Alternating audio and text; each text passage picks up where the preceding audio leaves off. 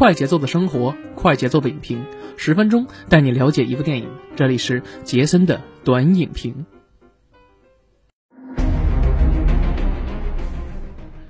不错，大家好，欢迎大家收听我们麻辣电台的杰森的观影报告，我是杰森啊。那今天聊一聊这个最近比较大火的这个小蜘蛛啊，这个蜘蛛侠二之英雄远征啊。那这部片子上映时间呢是六月二十八号，那总时长呢是一百二十七分钟啊。那截止到我们录制时间呢是七月四号，那累计票房呢现在已经达到了九亿了啊，有有希望破十亿啊。而且其实七月上半旬的话。对这个蜘蛛侠二啊，这个冲击力呢并不算太大。虽然说有几部国产片，其实比较遗憾的就是这个八百啊。其实我个人就是比较，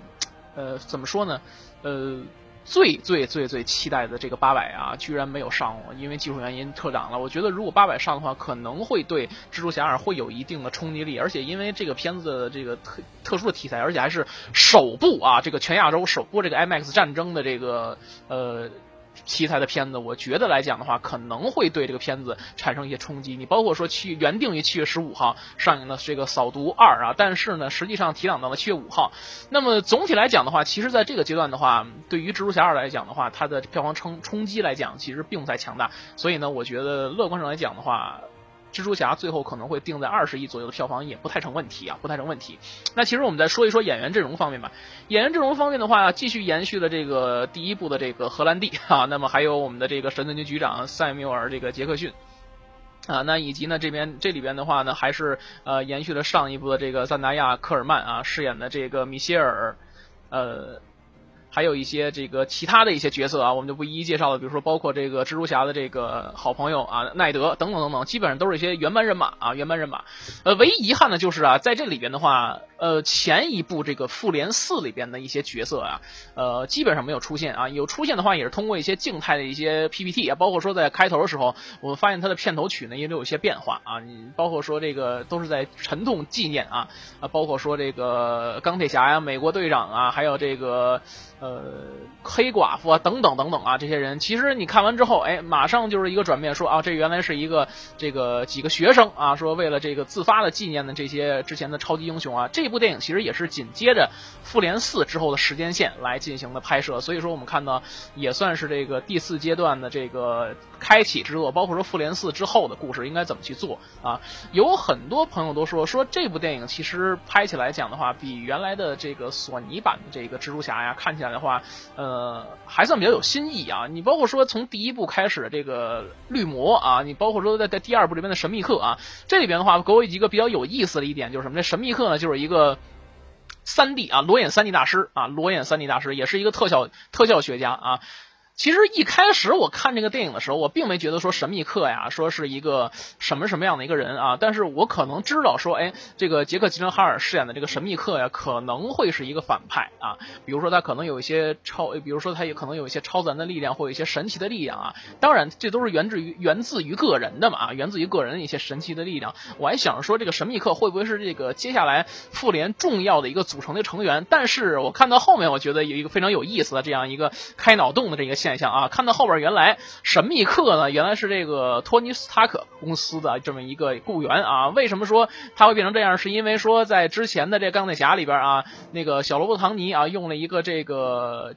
实景三 D 这么一个技术，还原了他之前年轻的这么一段故事啊。然后这个故事呢被还原之后，这个技术呢被这个。钢铁侠重新命名了一个名字，所以这哥们儿就怀恨在心啊，说说我的东西给你了之后，你把它命名了一个这个垃圾的名字，所以说呢，我就怀恨在心，怎么办呢？于是呢，就是大家都知道复联四嘛，然后那钢铁侠牺牲之后，于是呢，他就在找钢铁侠的这个眼镜啊，这是一个集斯塔克这个工业，呃，所有科技力量集合为一身的这么样一个神奇眼镜，它可以调动斯塔克工业所有的这个武器啊，包括所有的科技啊，你看这个东西的话。其实一开始的话是由这个斯塔克啊，以托尼斯塔克交给了这个我们的这个小蜘蛛，但是小蜘蛛呢，因为年纪比较轻嘛啊，也还是个高中生，所以说呢，一开始呢，呃，很多人都不太看好他，觉得说，哎，这个年轻的英雄可能是也比较贪玩，所以说可能他身上能不能担起这个担子呢，也不一定啊。于是呢，一开始呢，这个眼镜啊，呃，没有直接交给他，那后来呢？是通过谁呢？是通过这个其他渠道啊，包括说这个神盾局局长等等等等，把这个眼镜在一开始第二部时候交给他了，说这个呢是斯塔克这个一开始说给你留给你的啊，这个希望你好好用啊，是吧？好好用。结果就在这一过程中呢，哎。可能发生一些其他的事儿，就包括这电影里面拍的啊，这个这个小蜘蛛呢，第一次从这个美国啊走出去了啊，是以度假的形式，不是以超级英雄的身份啊走出去了。首先呢，先去了这个意大利的威尼斯啊，然后接接着呢，就在威尼斯呢发现了一个比较有趣的现象，那什么呢？就是出现了一些怪物，包括这个水元素啊，水元素。那神秘客呢，在水元素。在威尼斯啊，跟水元素大战了一场之后啊，也是导演了一场大戏嘛。然后结果呢，赢得了呃小蜘蛛的信任啊。这两个人其实出狱之后呢，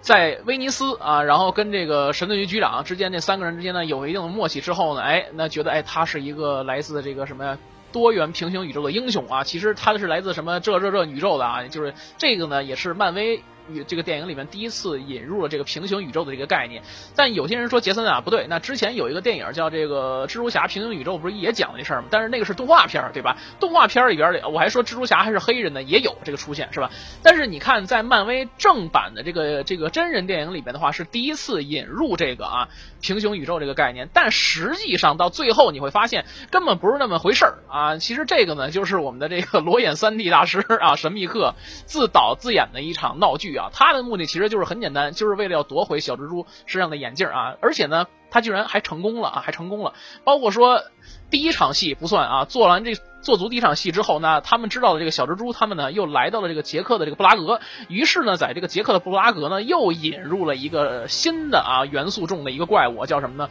火元素啊！就说了这个，你不要跟这个让火元素跟钢铁有接触啊，一接触之后它就会壮大了。甚至呢，演了一场什么呀？苦肉计，说这个啊，我要做一件啊，很早之前就就做这个事儿。那合着那意思就是，其实这些元素都是你放出来的。然后呢，这个我呃，这个你呢，这个为了弥补之前的过失，所以说呢，我这拼了命呢，也要把这个火元素给弄弄死打败啊。结果呢，冲过去了，然后没事人一样，然后又回去了。经过了这一场这个战役之后呢，哎。这个神秘客呢，也是赢得了小蜘蛛的信任吧。其实，于是呢，小蜘蛛把这眼镜给了他了。那给了他之后，然后这帮人就开始狂欢了。突然就发现，哎，这里边不是一个酒吧吗？但没想到这个酒吧就变成了一个荒地啊，就变成了一个毛坯房嘛，类似的。然后结果这个答案真相一步一步揭晓了，其实是这么一个故事。那以至于说，从影片到这段开始的时候，你看到后边的时候，就已经我觉得可能就是纯粹的在去炫技，再去再看一下这个裸眼三 D 大师这个效果了啊。呃，其实我们看过漫威很多电影之后啊，你会看到里面有很多反派，就包括纯靠科技的人啊。但是我觉得这一部《神秘客》是最炫的一个，真的是最炫的一个。这个脑洞真的，我一开始我也没想出来。我说觉得说一开始我看电影的时候，我可能会觉得说，哎。是不是这个神秘客利用了一些什么本身自己就有的一些变异的一些技能啊，是吧？要不然就是本身自己就类似于像那种超人啊，他自己本身就有本事，呃，只不过他黑化了，或者说他本身就属于反派，但实际上不是那么回事啊，纯粹是为了演一场戏来看啊。其实你可以理解为这个电影拍的戏中戏嘛，你包括说。到最后，在这个伦敦这个大桥上啊，这个跟这个小蜘蛛有一场决斗啊，呃，你看这个利用了成百上千的啊这个电磁辐射，基本上能够覆盖这个整个伦敦的这么一个面积吧，基本上你可以看。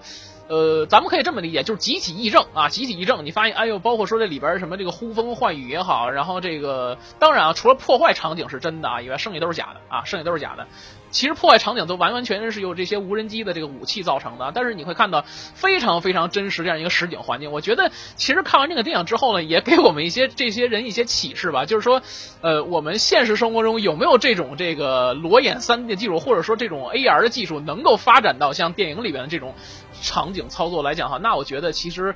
呃，也算是一个好处的地方吧。但是你其实一想也是细思极恐啊！你看的所有东西其实都不是真的，除了说你受到伤害，还有这些破坏是真的，剩下都不是真的时候，其实你想想也是细思极恐嘛，也是蛮惊悚的啊。但是这个裸眼三 D 大师呢，其实他并不是完全依靠这些科技，还有他的这个怎么说呢？呃，比较阴暗啊，他的心灵啊。你包括说到这个蜘蛛侠二最后的这个电影彩蛋里面有两个彩蛋，第一个彩蛋其实是要引入这个蜘蛛侠三嘛。就说，哎，第一个彩蛋是这个神秘客被这个蜘蛛侠给杀了啊，但是然后后来就说，其实蜘蛛侠呢本身其实他也是坏人啊，他被神秘客给杀了。然后其实之前的这个伦敦的这个策划案呢，伦敦攻击呢都是这个蜘蛛侠策划，而且他的真名叫什么呢？彼得帕克。哎，这一下就把这个蜘蛛侠呢给曝光了啊，蜘蛛侠给曝光了。那之后另外一个彩蛋是什么呢？就是这个。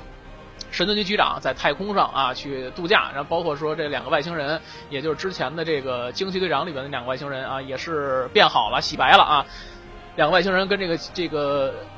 神盾局局长在那聊天啊，这个呢也是引入了漫威接下来下一阶段的这样一个故事，但具体是什么，我觉得大家还可以另行期待一点。包括说可能以后会有一些什么银护三呀，包括这些东西都可能是在这个宇宙的这个世界观里面进行了。可能地球的故事呢，可能慢慢的就要告一段落啊，大概就是这么一个故事。其实总体看起来的话，这部片子我觉得啊来讲还是比较吸引我的，尤其是这个裸眼三 D 大师这个脑洞啊。我看了这么多年的漫威电影，我觉得这一次蜘蛛侠拍的来讲，相比较于第一部来讲的话，英雄的成长，呃，有了一个怎么说呢？有了一个跨时代的这么一个意义吧。首先，小蜘蛛从一开始一个高中生来讲，经历了这个美队三的这个内战之后，那时候他还是一个懵懂的一个少年啊。到是，但是到了这个复联四的时候，你会发现，经过了一场这么一场大战之后，他痛失了自己的人生导师托尼·斯塔克之后，哎。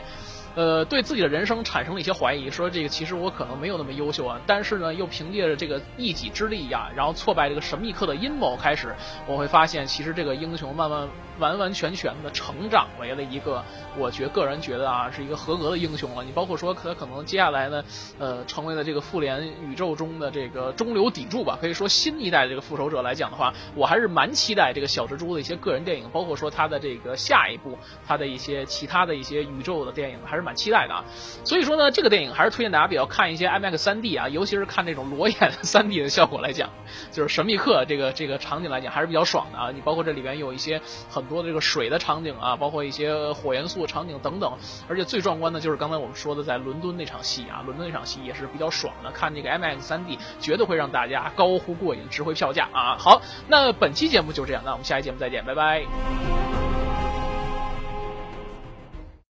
哎呦。节目听完了，我是麻辣电台的台长杰森，欢迎大家添加干嘛电台官方微信，微信 ID 是文博小号的全拼，加入我们的社群，一起交流成长吧。